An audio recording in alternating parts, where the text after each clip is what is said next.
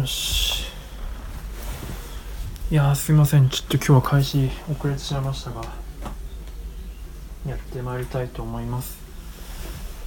今日は「エヴァンゲリオン」のですね1話をやろうと思うんですけども開始が10分遅れたんでねちょっと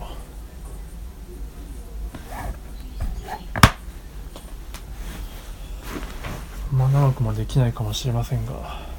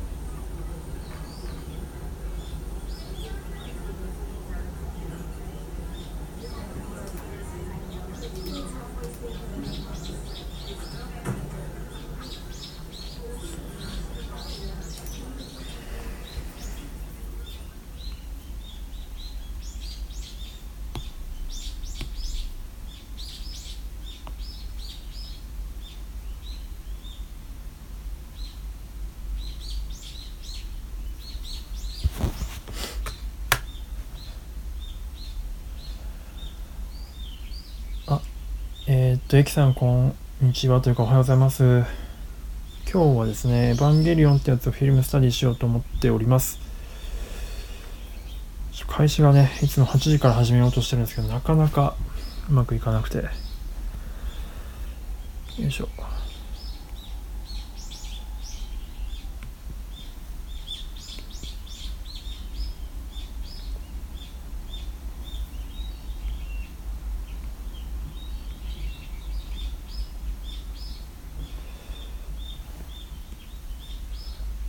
綾野さん、おはようございます。えー、フィルムスタディってやつをですね、えー、っと、エヴァンゲリオンっていうのを題材にやろうとしております。毎朝8時にやっているんですけれども、ちょっと今日開始が遅れちゃって、よ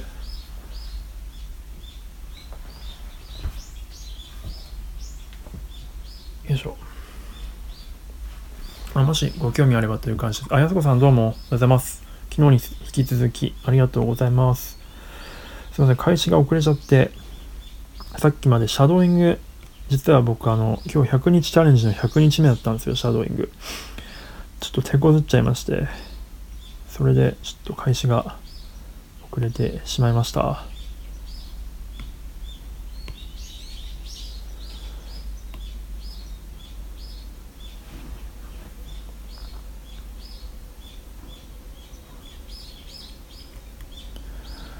そうなんですよ。地味にやってたんですよ僕。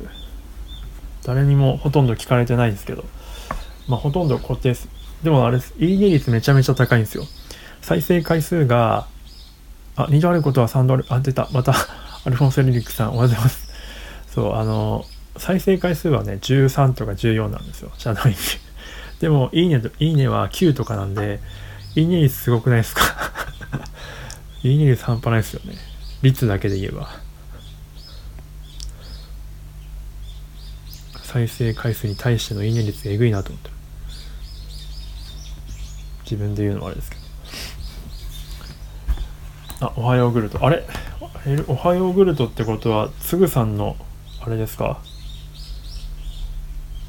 つぐさん関係の方ですか？ひょっとして。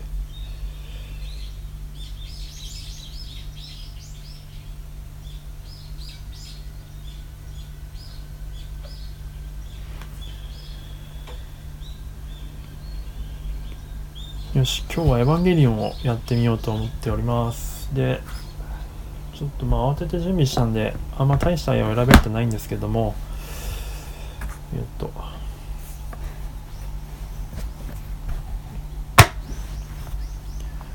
Guten Morgen、あら、ドイツの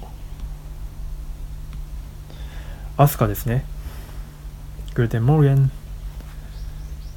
今日はちょっと第1話なんでアスカいないんですよね。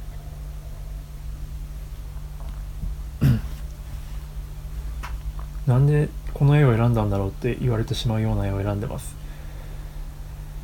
他にもいくつか選んだんですけどね。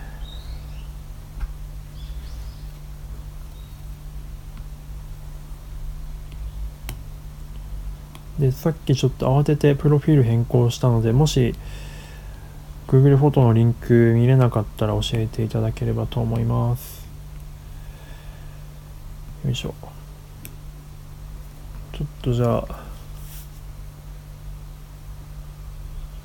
20分ぐらいから始めていきましょうかそれまではなんかなんかウォーミングアップみたいな感じで適当に絵を描いたりとかしながらやってもらいましょう。あ、吉尾さんどうもおはようございます。吉尾さんはこのアイコン10月いっぱいなんですか？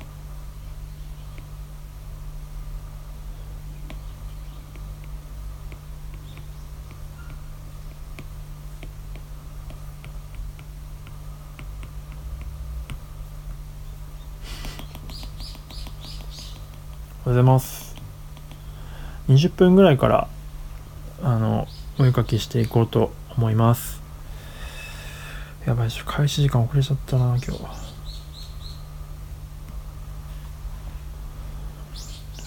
あ、ハリーさん、ハリートゥーさんですか？おはようございます。はじめまして。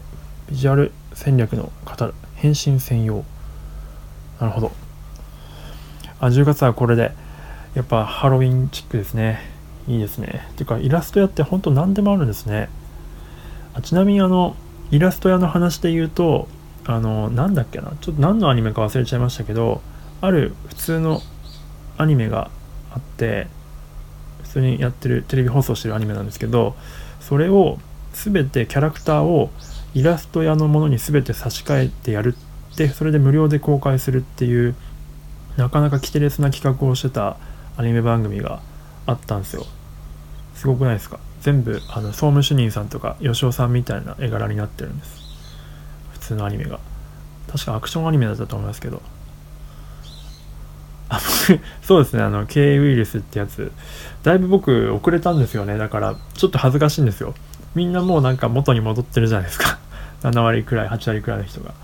そんな中ちょっとなんか遅れてかかってしまって。ちょっとはしゃいでる感がちょっと恥ずかしいんですけども。まあでも狂牛病にねかかったということで人間にしかかからないって聞いてたんですけど牛にもかかったみたいで。狂牛病というか巨万巨万巨牛病ですね。あポッポさんこんにちは、えー、おはようございます。あそういえば何度かお見かけしましたね。ありがとうございます。今日はエヴァンゲリオンを題材にやってみようかと思います。あやすこさんそのアニメ知ってますか？あヤミーさんおはようございますちょっと20分ぐらいから始めていこうと思っております。あの今日書くフィルムスタディの題材は僕の Google フォトの、えリンクが、え左上のアイコンを叩いていただけると出てくると思うので、それでやってみようかと思います。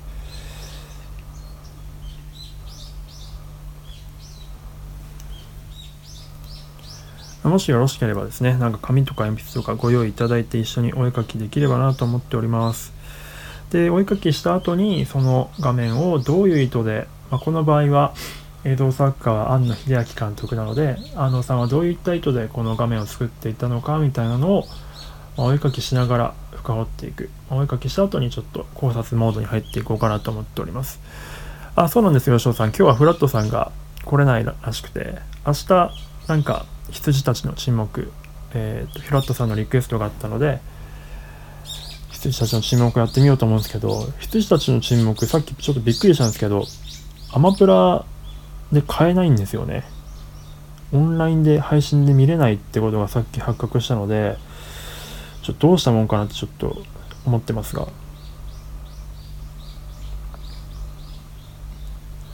ちょっとそろそろ始めてまいりたいと思いますね。皆さん、あ、やべ、画面壊れた。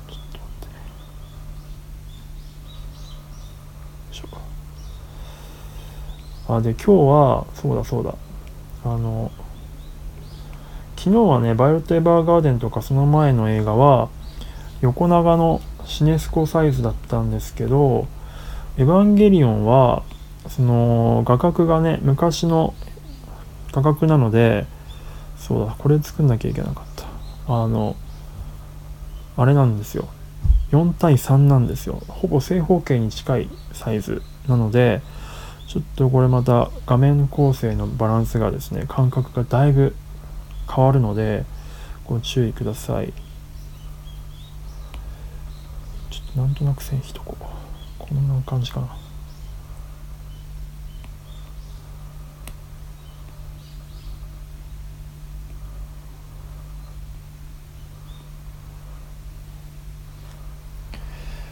はいではすいませんお待たせしました。やってまいります。えー、3分ですね。3分で1枚くらい書いていきます。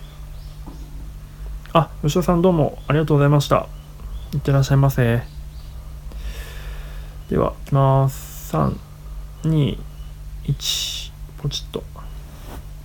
あ1枚目はですねこのおっさんたちがえー、っと手を組んでいる、まあ、陸自の人たちですけどおっさんたちがなんかこうなんですか、いぶかしげな、いぶかしげというか難しい顔をしているカットですね。手前に拳が大きく舐めてるカットですね。なんでこれを1枚目にしたんだっていう、あのね、苦情は非常に想像に安いんですけども、まあ、僕がおっさんが好きっていうのもありますが、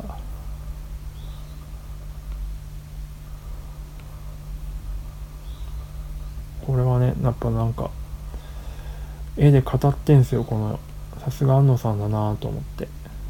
この絵を選ばせてもらいました。難しいっすね。4対3も。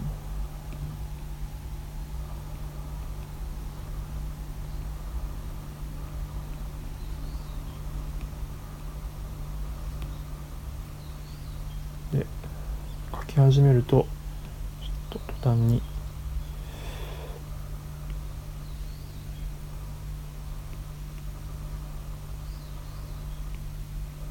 ポイントは灰皿です。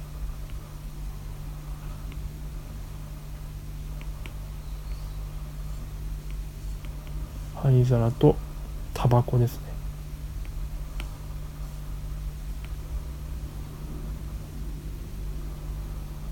でもちゃんとこの灰皿もネルフって書いてるんですね。今気づいたけど。すごいな。徹底してる。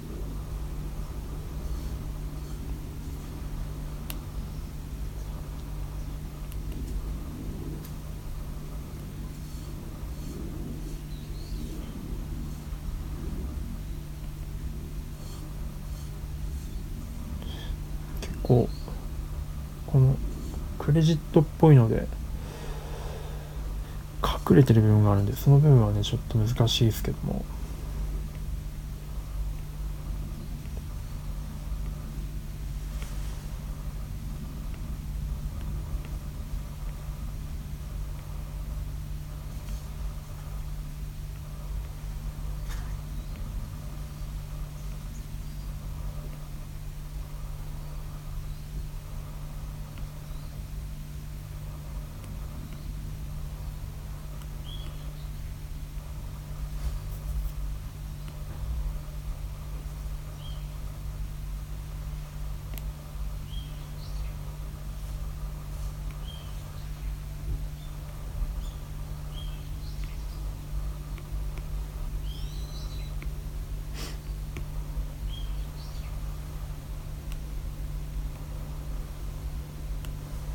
はい3分経ちました。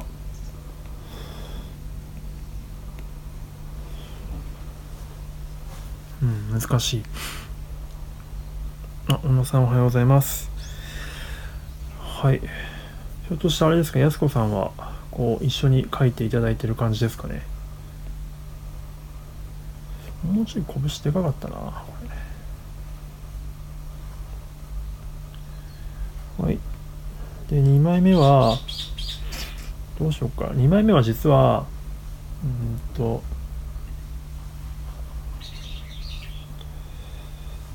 どうしようかな。律子か美里かこれ同じカットなんですけどどっちかかな。どっちを書こうかなって感じなんですけどえー、っと灰皿時間切れ。あ、難しい。やっぱそうですよね。ちょっとおっさんは難しいですよね。うん。2枚目はじゃあちょっと美里さんの方でいきますかまあ本当はどっちも書きたいとこなんですけど同じカットなのでまあちょっと時間もあれなのでってとこでよいしょ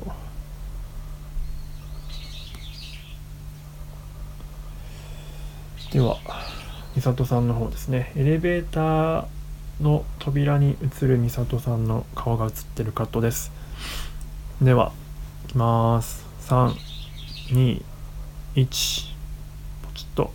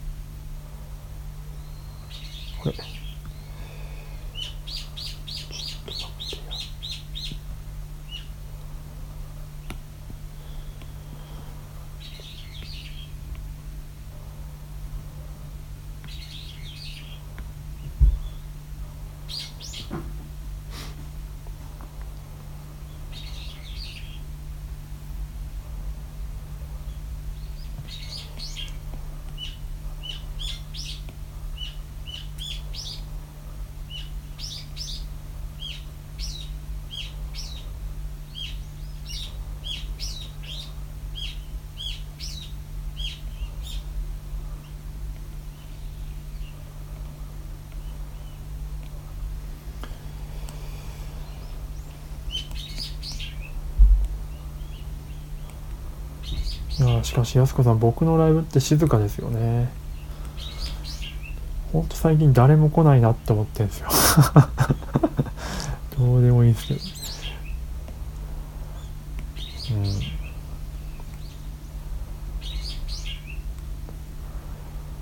うん。ほんとちょっと迷ってますね。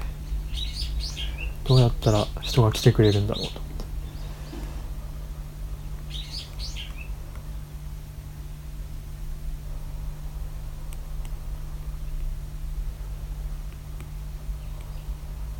人が来てくれるというか別に来てはくれるんですけどこうね定着しないんですよね。皆さんすぐに出て行かれてしまう。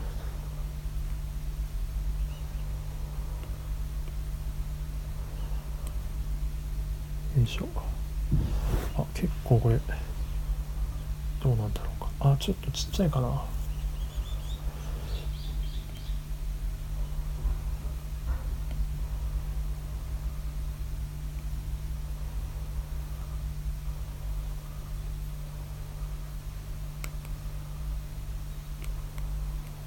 ちょっと美里さんちっちゃいかも。映ってる方の。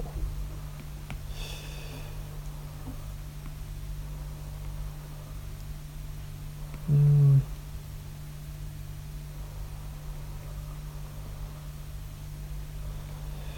他の人のねめっちゃ聞けばいいんですけどなかなかこうほんとき、まあ、やんなんだろうなやっぱこうやる何かこう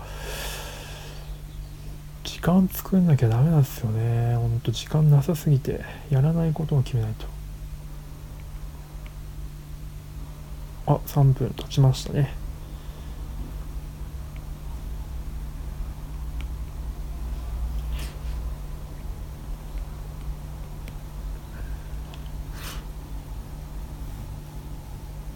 ダメも来ない あ、そうそうそう書いててよかったのに。すみません。ありがとうございます。あ、カラさん、おはようございます。いや、ちょっとやっぱ、ちっちゃい。ちょっとごめんなさい。安子さん、申し訳ない。俺、裏技使います。拡大。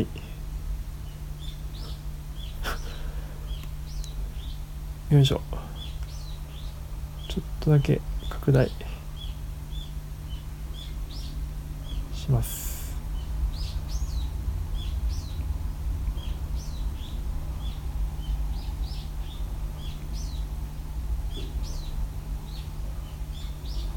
こんな感じがまあ多少これでバランスが取れたかな。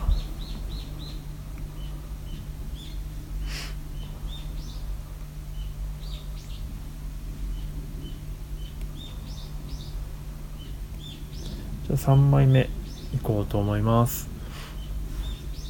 あありがとうございます。ガチで相談乗っていただいて。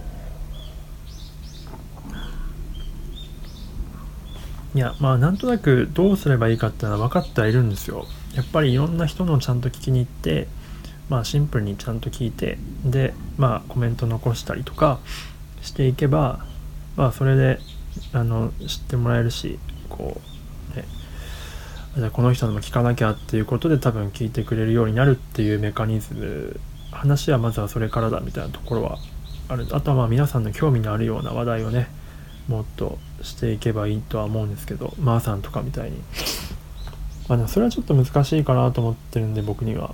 まあなのでやっぱりいろんな人のところにとにかく聞きに行って足跡痕跡を残していくっていうのが地道な作業ですけどそれが一番いいんだろうなと思ってるんですけど皆さんの配信面白すぎて聞くともう沼っちゃうんですよね。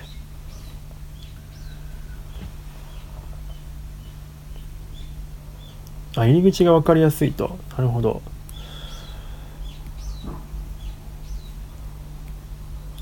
アイコン的な背景的なやつとか文言的なやつとかですかね。なんかこう最近アイコン改善案みたいなのはずっと考えてるんですけどパターン絞ろうかなとか思ったりとかはしてるんですよ。あれ？っとどっか行った。クリップスタジオが使いられない。よし。で4枚目は4枚目じゃない3枚目はこのエヴァンゲリオンの初号機が奥にいてで手前に3人立ってるやつですね。あ私もクラシックの内容めちゃくちゃラフにアレンジしたり。はいはいはい。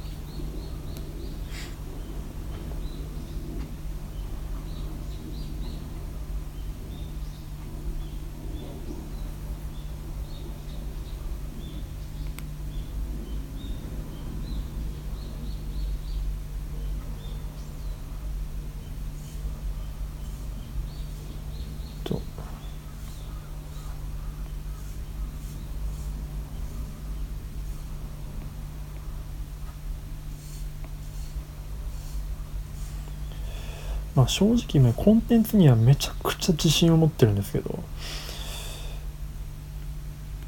まあやっぱり入り口がっていうかそのねそのこの人が聞きの聞きたいっていう風なレベルになってないっていうところがもう本当に情けない話だなと思ってますね。よいしょ。あれ？どこ行った？これか。ポップス歌ったりしたら興味いやでもね、安子さん、それがほんとすげえなって思うんですよ。ポップス歌うとかね。でも自分の中でちょっと一つなんかこう、やっぱ超えられない壁があるんだよな。自我を、自我、自意識が強すぎるっていう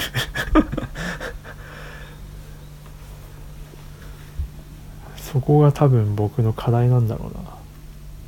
主任さんみたいにもうあんな感じでできないんだよな。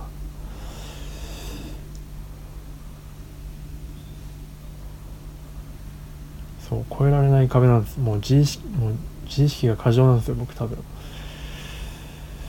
そこが本当にね。はい。では3枚目書いてまいりましょう。すいませんね。あのちょっと。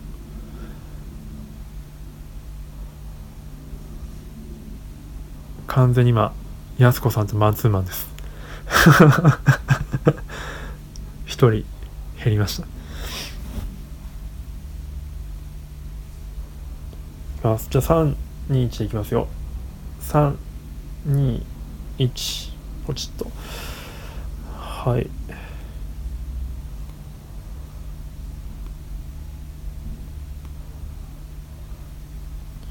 いやこのカットはでも本当にこう分かりやすいこうこうなんていうんですか。シンメトリカルなカットですよね。だいたいセンター横のセンターに美里といやめちゃくちゃすごいな。これ線引きましょう線えっと縦に3つ。横に中心線引っ張りましょうこれは。そうやってガイドしていた方がすごい書きやすい気がする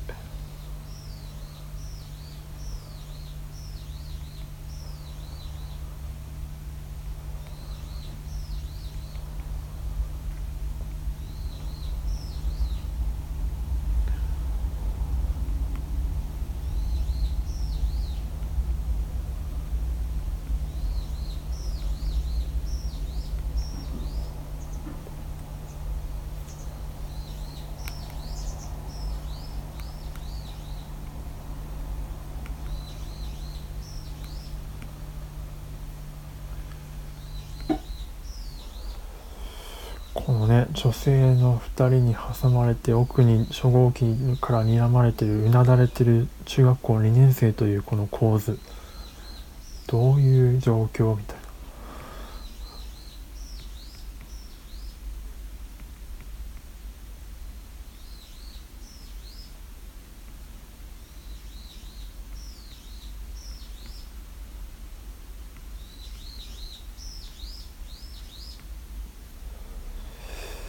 まあでもね、りょうさんもね、耐えてた時期があったと聞きますし、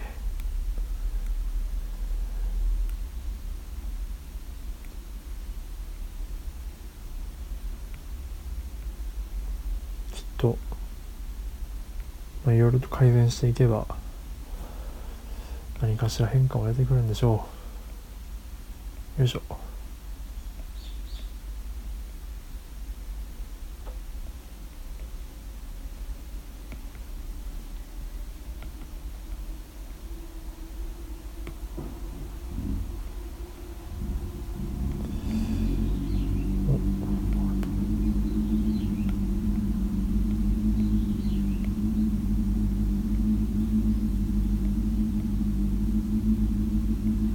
これロボット書くのはそういう考えてみたら初めてかもしれないロボットではないんですけど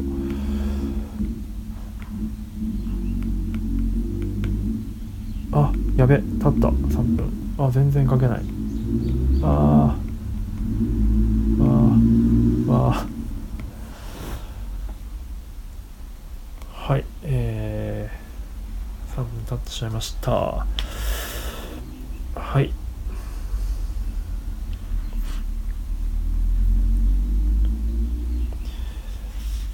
うんではちょっと話していきますか、まあ、そんな大した話はないんですけどね。本当は、まあ、ちょっとシーン単位であの玄道とシンジのその対峙する初めて会うところのシーンとか話したかったなと思うんですけどちょっとシーン全体でこう書かないと伝わんないかなと思ったんでちょっとそのカットは選びませんでした。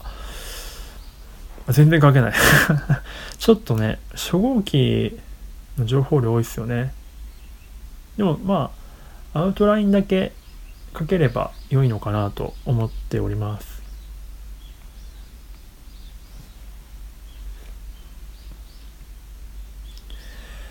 えー、っとじゃあまずはこのおじいちゃんたちのおじおじさんたちのカットですね。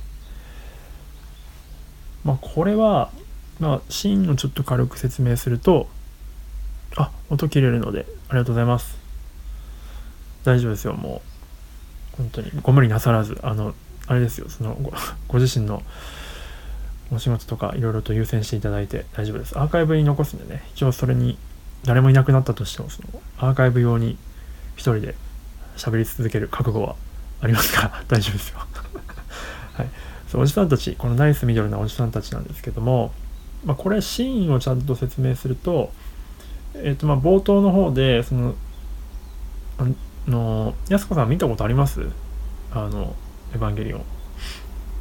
冒頭の方でサキエルっていう初めての使徒が出てきてで使徒っていう存在がまあ初めて出てきたので、まあ、その日本をまあ一応守っているえっとまあ普通に自衛隊だと思うんですけどもありますか？あじゃあそんなに説明必要ないか、まあ、自衛隊の人たちが最初対処するんですよネルフの前にでいろんなこうことを仕掛けるんですけど、まあ、ことごとくその第三使徒サキエルにやられまして全然うまくいってない状況なんですよねなのでこの右手の拳手前に舐めてる大きく舐めてる拳はまあ机をこのカットでバーンって叩いてるんですけどうまくいってない苦々しい顔をしてるおじさんたちのカットなんですよ。でまあねこの人たちのシワとかからもそれはわかるんですけどやっぱりそれを一番象徴してるのは実はやっぱこの灰皿タバコなんですよね。さっき言ったみたいに。この灰皿がまあ今はねあのコンプライアンス的に絶対これもう NG でしょうけど ここにのとこに灰皿とタバコ置いてるのは、まあ、ここの灰皿とここにこうすごくこうたくさんのタバコがこう消された状態でくたっとなってる様がやっぱりこの人たちがそののストレスとかうまくいってない感じっていうのをセリフで全くかか喋ってないけどもうめちゃくちゃ伝わるんですよねしかも結構長い時間頑張ってんだなみたいなところがすごくこの灰皿のタバコの情報量によって伝わるっていうのがすごくポイントかなというところでちょっとこのカットを書かせていただいたという感じです。超絶無理ゲーな展開。そうですね。あのいかんともしがたい。まあ N2 バックライをねバーンってやってやったかって言った瞬間ちょっとすごく嬉しそうにしてましたけどね。まあ N2 バックライは多分核的なものをイメージしてるんだと思うんですけどまあ N2 バックライやっても一瞬の足止めにしかならなかったっていうところでまあネルフにそのなんですか権利が譲渡されるんですけどもでその時の言動がにやりみたいな感じですよね。はい。えー、でそして美里さんのカットですね。まあこれも別に特にその特別何かってことはないんですけどまあそのこの後の律子がパーッと開いて出てくるところの仕掛けが面白いなっていうところで、まあ、選ばせてもらったぐらいですね。まあ、この演出なんかすごくやっぱ面白いなと思って、まあ、エレベーターの壁にねこんなにはっきりキャラクターの顔って映り込まないと思うんですけど、まあ、あえて映り込まさせてるのは開いた時に同じ位置に律子がいることの面白さをより立たせるためにやってるわけですよね。まあ別に言わなくても誰でもわかるとは思うんですけども、まあ、この、まあ、こだわるポイントとしては多分その映り込みの濃度ですね。どんぐらいはっきり見せるか、えー、自然な範囲で、えー、その鏡面的な効果をその透明度の濃さによってとどれぐらい不自然じゃないか。でもかつ薄すぎるとそのリツコの出てきた時の効果が薄れるのでやっぱある程度濃くなくちゃいけないっていうところで探っていったこの濃度が、まあ、多分こんぐらいなんだろうなっていう感じです。まあ、確かにバランス的にはいいですよね。すごく綺麗なドアだと、まあ、こんぐらい映り込みしてももしかしたら不思議じゃないかもっていう感じの濃度かなと思ってまして、あ、えっ、と、カズさんおはようございます。すいません、ちょっと今、エヴァンゲリオンの今お絵描きを終えて、その書いたカットのについていろいろと考察をしていた感じでございます。あのもしご興味あれば僕の左上のアイコンの方からですね、えー、と今書いている画像元の画像のデータがありますのでそれを見ながら聞いていただければなんかもしかしたら多少は面白いかもしれません。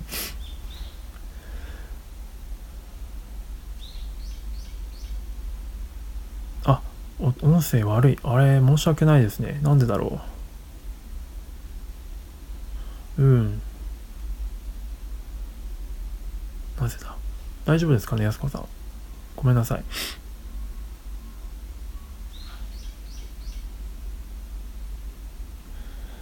はい。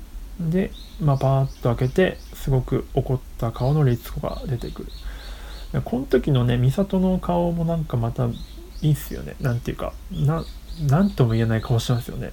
微妙に微笑んではいるけどなんかちょっと罰の悪い感じも漂わせつつちょっと負い目を感じてるなっていう表情だけどちょっとニヤニヤしてるところから開けたら律子がめっちゃ怒ってる顔で出てくるみたいな感じの。安藤さんは結構ギャグも得意なのでまあこういうねあのカットのつながりも作れちゃうんで幅が広いなって思いますね。あ大丈夫ですか？ありがとうございます。でもいつの間にかねもう僕は美里さんと律子さんの年を追い越してしまったというそして梶さんの年も追い越してしまったという事実がちょっとショックですよね。はい、えー、でそして3枚目いきます。えー、っとちょっとシンジを僕小さく書きすぎてしまいましたけどもえっとまあ、奥にエヴァンゲリオンの衝撃があって、えっと、手前に3人立ってるやつですけど、まあ、これもちょっとシーンの概要をなんとなく説明すると玄道と会って玄道に初号機乗れって言われた キャラの年齢超えた時の衝撃。そうなんですよ。衝撃でかいっすよね。まあ最初は高校高校球児よりも年上になったんだなっていうところから始まりみたいな感じですよね。はい。でえー、っとこの絵に戻りますとまあ初号機乗れって言動に言われてでちょっとシンジがね決断できずにいるっていうところでまあ美津子と美里がねこう一応天使と悪魔的な関係で乗りなさいよみたいなのと、まあ、ちょっと無理なんじゃねみたいな無理ちょっとあんま強要しない方がいいんじゃないみたいな話をしている、あ、もうちょっと内容違うと思うんですけどそのなんだっけな。そうそう。パイロットがいないいないんだよねみたいなところでこの子しかいないのよみたいな感じのことを律子が言っててででもちょっとまだ早いしょさすがにみたいなことを言ってて美里が。で、えーと、確かすごい記憶がおぼろげですけど、まあ、まあそんな感じで美里と律子が言い争いをしててその間にシンジが挟まれてるっていう状況。でまあシンジ的にはこのカットはだからシンジのある種主観カットでもあるんですよね。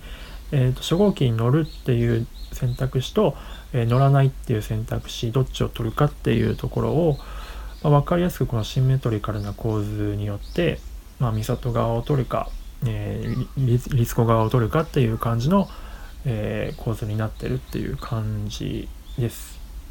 まあ、なので今、シンジは本当その真ん中に立ってて、どっちを選ぶんだろうみたいなところを、まあ、観客に、まあ、視聴者にこう思わせるっていうようなカットですね。あ、ムロさん、おはようございます。まあ、ちょっと、エヴァンゲリオンのフィルムスタディをしておりました。まあ、もうそろそろ3枚目終わるところなんですけれども、おはようございます。ちょ最近ちょっとムルモさんの配信を聞けてなくて、あれですけども、どうですか？もうそろそろでも1ヶ月、2ヶ月ぐらい経ちましたよね。ムルモさんも。スタンド FM どうですか？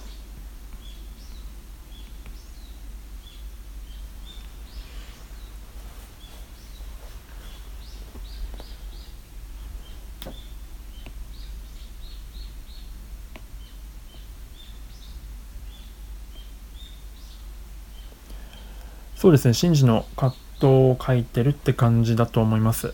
はい。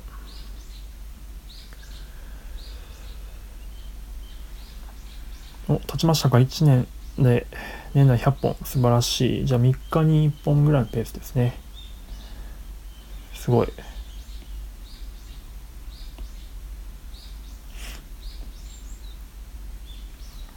はい、という感じで、まあ、今日は、まあ、エヴァンゲリオンの3個のカットを選ばせていただきました。で、明日は、まあ、フラットさんのね、リクエストもあったので、羊たちの沈黙をやろうと思うんですけども、なんか、もし、この映画とか、このアニメとかあれば、リクエストいただければ、それがあの YouTube とかで予告映像とかが見れるものであれば多分できるので、あの全然未公開中の映画とかでもいいですよ。あの例えばこれから11月とかに放送、え公開予定で、まあ、予告だけが流れてるみたいなやつとかでもいいですしなんかあればそこから類推されることだけでフィルムスタディしてみるっていうことをやってみようと思っております。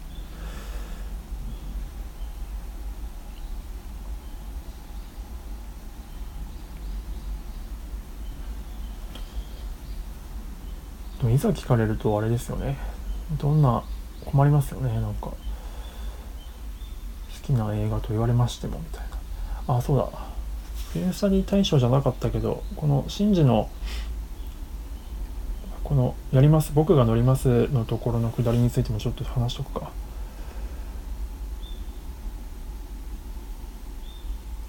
ポンポさん？ポンポさん？ちょっと待ってポンポさん。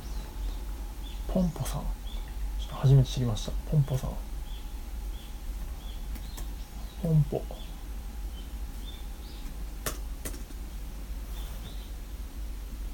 映画大好きポンポさん。へえピクシブ。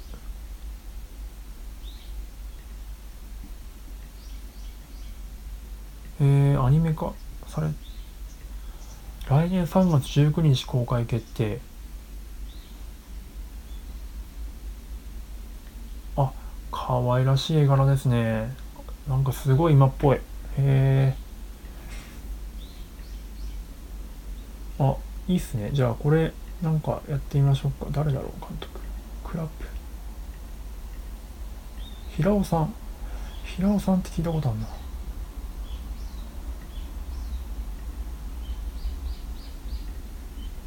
えー、あでもじゃあこれなんかやってみましょうかね。映画がテーマなんですね。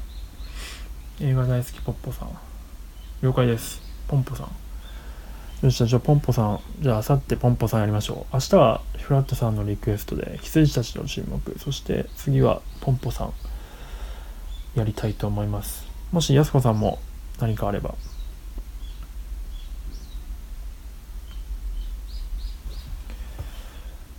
はいでは今日はこんなところで。一応まあ最後というかえー、っと今日の夜に今日のまとめの配信もしようと思っておりますまあ多分5分から8分ぐらいの間であやすこさんすぐ出てこないまあそうっすよねなかなか出てこないですよね僕もいつネタ切れするんだろうと思ってますありがとうございました。いや、こちらこそ付き合っていただいてありがとうございました。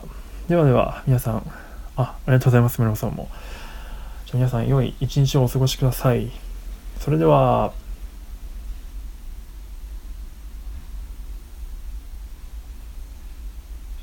あの、切られる。なるほど。